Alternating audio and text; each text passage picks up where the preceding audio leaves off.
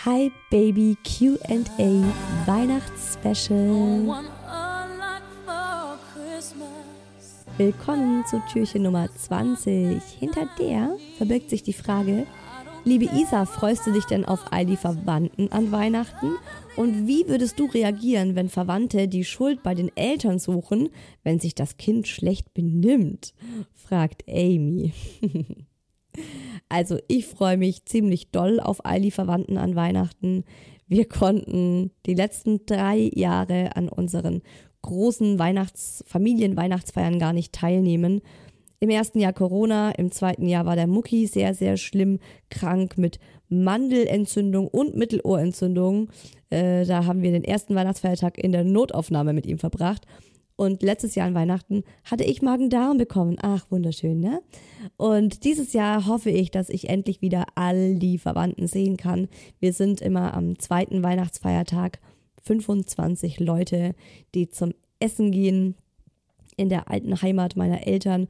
Und das ist schon was richtig, richtig Schönes, weil, äh, ja, es ist eigentlich so der einzige Tag im Jahr, wo die ganze Familie mal wieder zusammenkommt oder wo der größte Teil wieder zusammenkommt. Das finde ich sehr schön.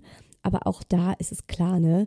Äh, da treffen auch ganz viele verschiedene Charaktere und Einstellungen aufeinander und viele Onkel und Tanten, die meinen, sie müssten einem Tipps geben in Bezug auf das Kind oh, der isst aber ganz schön äh, viel Schokolade. Darf der jetzt wirklich alles aufmachen und essen?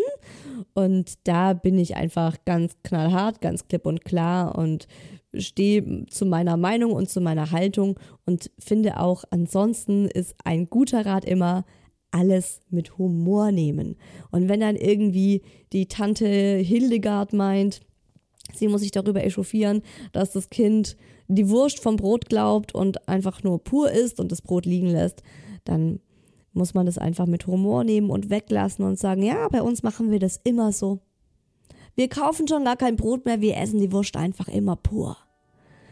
Ich finde, das ist immer sehr entwaffnend und äh, sorgt auch weiterhin für gute Stimmung. Vielleicht wird Tante Hildegard den Rest des Tages nicht mehr so mit dir kommunizieren wollen, aber ich glaube, das ist dann vielleicht auch gar nicht so verkehrt. In diesem Sinne, Weihnachten ist kein Zeitpunkt, sondern ein Gefühl, Frieden und Wohlwollen in seinem Herzen zu halten. Und das wünsche ich euch schon heute.